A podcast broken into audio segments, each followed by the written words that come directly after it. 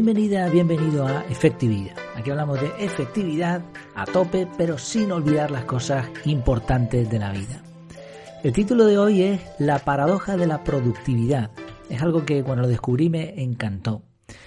Ojo, cuando nos hablan de paradojas, rápidamente pensamos en que es algo complicado, que nos va a afectar, que nos va a llevar a un sitio que no nos gusta. Y si hablamos además la paradoja de la productividad, pues nadie quiere ser poco productivo.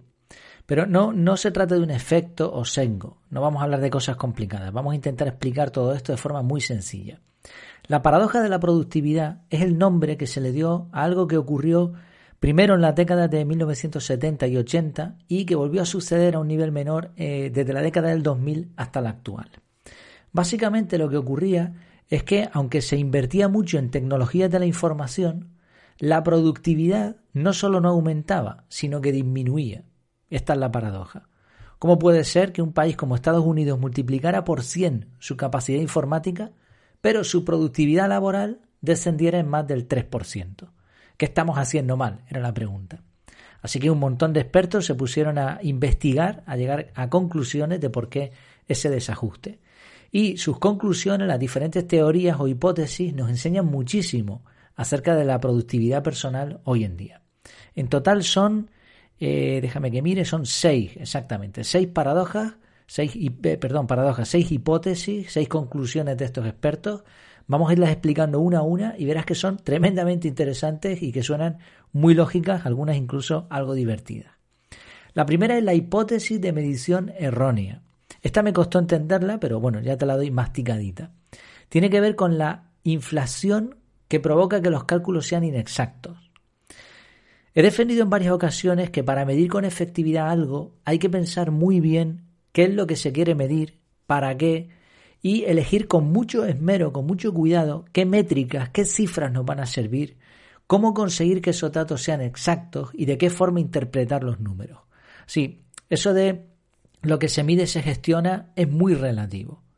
Y en el caso de la productividad, ¿se puede medir la productividad? Pues ni siquiera una empresa tiene fácil llegar a conclusiones a este respecto. Ahora, ¿se puede medir la efectividad personal de alguien? Más difícil todavía. Entonces, quizá el problema en esas décadas era que era muy difícil llegar a unas cifras exactas. Y como no eran exactas, eso se, se inflaba más y más y más hasta que daba un resultado que no era del todo real. Con la efectividad personal, con la productividad personal, lo mismo. Tú sabes si alguien es efectivo o si tú eres efectivo, una persona efectiva o no, sobre todo comparándonos con otras personas. La idea es que intentar medir nuestra productividad es complicado y poco útil. Lo que sí podemos hacer es reflexionar en qué estamos haciendo bien y qué no, y dedicar una tarde en un entorno tranquilo, natural, en silencio, sin dispositivos móviles, y meditar, hacer introspección, meditar en cómo estamos viviendo la vida. El resultado no va a ser una cifra, no va a ser una medición errónea, va a ser una emoción que te va a hacer moverte del sillón y ponerte a trabajar. La segunda se llama, la segunda razón que los expertos encontraron, o posibilidad, se llama hipótesis de aprendizaje y ajuste. Esta hipótesis explica la falta de productividad porque cuando uno invierte en conocimiento no ve resultados a corto plazo. Así que la reducción en productividad de esos años no era consecuencia del crecimiento en tecnología y conocimiento, sino que era consecuencia del desastre de los años anteriores. Por contra, lo que se estaba haciendo muy bien en ese momento daría resultados de mayor productividad, pero no en el momento, sino años después. Esto tiene, tiene bastante lógica. Y lo mismo sucede con el aprendizaje de calidad. Por más pastillitas mágicas que alguien te ofrezca para aprender sin esfuerzo en dos semanas y todo eso, la forma de llegar a un sitio suele ser recorriendo el camino. Mm, en la página web, como sabes, ofrezco un curso de productividad personal. Es sencillo, pero oye, no dejan de ser, pues no sé por cuántas lecciones irán. Cuarenta y pico llevan vídeo y después hay otras lecciones sin vídeo. Eh, se puede hacer en una semana tranquilamente, dedicándole una horita, horita y algo al día. No es complicado, pero no es una pastilla mágica. Hay excepciones. El otro día me, me escribió una persona que terminó el curso en dos días y en el cuestionario final tenía un 94% de aciertos. Así, se puede ver, se puede aprender algo en poco tiempo, pero aún así hay que practicarlo. Y es la práctica constante la que te dará un sentimiento de crecimiento exponencial. Pero no ahora, sino dentro de un poquito de tiempo. Así es normal, midieron los datos y dijeron, ¿qué pasa aquí? Bueno, pues que espera un poco a que, a que eso demuestre que está siendo efectivo. Tercer punto, hipótesis de redistribución y disipación de beneficios. Esta hipótesis explica algo muy interesante también. Imagínate que tú tienes una empresa de, X industria, de, un sector. Tú puedes lograr vender más, por ejemplo. Puedes vender, vamos a poner relojes. Puedes vender más relojes si haces un buen marketing, si haces tu trabajo bien. Pero normalmente va a haber una empresa de tu competencia que va a perder, va a vender menos relojes. Es como un pastel. Si tú coges una porción más grande, dejas a los demás sin algo del pastel. No es exactamente así, pero realmente esta era la hipótesis. Lo que dijeron es, sí, se está consiguiendo más, pero la industria es la que es, entonces no puedes conseguir más productividad. Y en el caso de la productividad personal, esto sucede con la cantidad de horas del día. 24, ¿no? 24 horas, no hay más, no, no puedes ampliarlas. Entonces tú puedes ser más productivo dedicando más horas a un hobby, pero siempre será en detrimento de otras actividades. Puedes conseguir más efectividad, pero por mucho que quieras, siguen siendo 24 horas. Esto es lo que se llama coste de oportunidad. Si te dedicas a algo, no te puedes dedicar a lo otro. También hace poco lo tratamos y, lo llamamos efecto embudo. Sí, no se trata solo de ser más productivo, sino de hacer las cosas que de verdad te gustan y te dan resultados. Cuarta hipótesis. La mala gestión de hipótesis, valga la redundancia, de TI, TI, eh, tecnología de la información. Aquí el punto es que supuestamente las inversiones en tecnologías de la información no son beneficiosas a nivel de empresa. Mm, eso es lo que, la conclusión a la que llegaron. ¿eh? Yo no estoy de acuerdo con esto, pero bueno. Ellos lo que, llegaron a, a pensar es que sí, tú estás invirtiendo mucho en esto, pero esto no sirve para gran cosa y aún así sigues invirtiendo. Y claro, la inversión al final reduce el, el propósito, reduce el beneficio. Esto en realidad tiene sentido, por ejemplo, en personas que son muy perfeccionistas.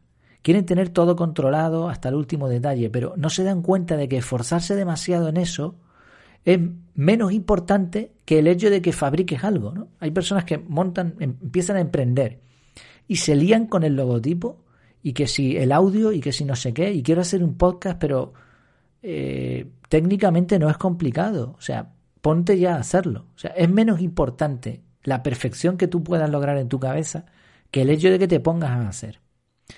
Esto sucede con presentaciones, con informes de ventas, con discursos. Son actividades a las que se le pueden añadir un montón de florituras. Pero ¿eso te está llevando a ser más productivo? Entonces, mejor hecho que perfecto. La quinta, hipótesis improductiva de TI. Algunos expertos han llegado a una conclusión interesante. Así como la revolución industrial y la mejora en infraestructuras como carreteras, canales, trenes, etc., sí contribuyó a una mayor productividad, en comparación, la era de la tecnología ha servido para poco. Y esto me lleva a una conclusión interesante también. Eh, las aplicaciones de productividad. ¿Sirven para algo? Obviamente sí, pero mi opinión es que su utilidad es muy poca en comparación con un método de organización personal, algo que te lleve a hacer. Incluso si no tienes un método, pero tú estás actuando, igual consigues más resultados que alguien que es un máquina y que sabe un montón de aplicaciones. Es la combinación de las cosas lo que funciona. Yo siempre he sido un friki de la tecnología, de la informática, de las aplicaciones y estaba muy al día en esto. Pero llegó un momento en el que entendí que si aprender y usar algo me llevaba más tiempo que el que me ahorraba, al final estaba haciendo el tonto. Esto es mi opinión, claro. Pero pregúntate, ¿esa nueva aplicación te va a ahorrar tiempo? ¿O es, y esto lo he observado ya en algunas personas, es una excusa para seguir procrastinando, para seguir aplazando las cosas y para no ponerte a aprender de verdad una metodología y ponerte a trabajar? Es el indio, no el arco, como dice cierta frase por ahí. El arco importa. Si en vez de un arco pones un rifle de francotirador, pues el indio pues va a conseguir más cosas, buenas o malas, no sé, ¿no? Pero, pero va a ser mejor indio. Pero la clave no está en el arco en el rifle, es el indio lo que importa. Entonces a veces nos enfocamos en esas aplicaciones y en esas historias que pueden funcionar, no digo que no, pero que no son la clave. Y el sexto punto, la sexta conclusión de estos expertos, cambios en la participación del sector económico. Esta teoría lo que explica es que la producción sí subió, o sea, se había conseguido ser más productivos, pero los costes bajaron mucho, gracias precisamente a las tecnologías de la información. Y esto redujo el tamaño del sector. Es decir, más efectividad, pero menos necesidad. Y este es un tema también interesantísimo. ¿Realmente necesitas ser más productivo? ¿Necesitas hacer más y mejor y más rápido en menos tiempo? ¿O lo que realmente necesitas es ser efectivo, más efectivo y hacer menos cosas para disfrutar más de la vida? Yo cada vez lo tengo más claro. Me quedo con la segunda opción. Y me da igual si eso implica que alguien diga que soy menos productivo en determinadas áreas. Porque yo lo que quiero lograr es un objetivo. El objetivo es estar con mi familia, ser una persona espiritual, ser una persona que tenga buena salud, que disfrute del día a día en la medida de lo posible, teniendo en cuenta que vivimos en un mundo muy injusto. Y para eso, precisamente lo que tengo que hacer es decidir conscientemente no ser tan productivo en algunas áreas, dedicarle menos tiempo, menos esfuerzo y enfocarme a lo que sí me interesa. Bueno, como vemos son seis puntos, seis conclusiones interesantísimas que aplican a la productividad personal. Parece que desde los años 2000 hasta la actualidad se volvió a repetir la paradoja de la productividad, la cantidad de información, de medios disponibles, el desarrollo de todo esto debería haber provocado un aumento de la productividad en términos empresariales y evidentemente esto no ha sucedido del todo. Esta segunda paradoja redefinió algunos conceptos y principalmente de todos ellos, para no alargarnos mucho, te dejo el artículo de Wikipedia que explica todo esto muy bien. Te lo dejo en, la, en el artículo a su vez de la página web, en efectividad.es, ahí lo puedes ver todo. Básicamente de esta segunda ola, digamos, lo que más me llamó la atención es que los ordenadores y teléfonos móviles que se supone deberían ayudar a producir más, se han convertido en distractores y han logrado el efecto contrario. Totalmente de acuerdo con esta idea. Ahora con la llegada de la pandemia todo se ha parado, la productividad ahora mismo ya es que ni siquiera sirve medirla, porque ¿para qué? Vamos a esperar a que esto pase y después ya miraremos gráficos si hace falta y como hemos dicho muchas veces ni, ni siquiera eso es importante. Pero precisamente esta pandemia que ha ralentizado todo ha permitido que muchos pensemos en las cosas importantes, como la familia, la amistad o el crecimiento personal. En resumen, la paradoja de la productividad consiste en que, aunque parece que estamos mejor preparados, se obtienen menos resultados. En la vida podemos caer en algunas trampas que nos lleven precisamente a esa paradoja. Por eso me gusta tanto la palabra efectividad. Además, al final se trata de hacerlo lo mejor que pueda, de seguir creciendo y de disfrutar del camino.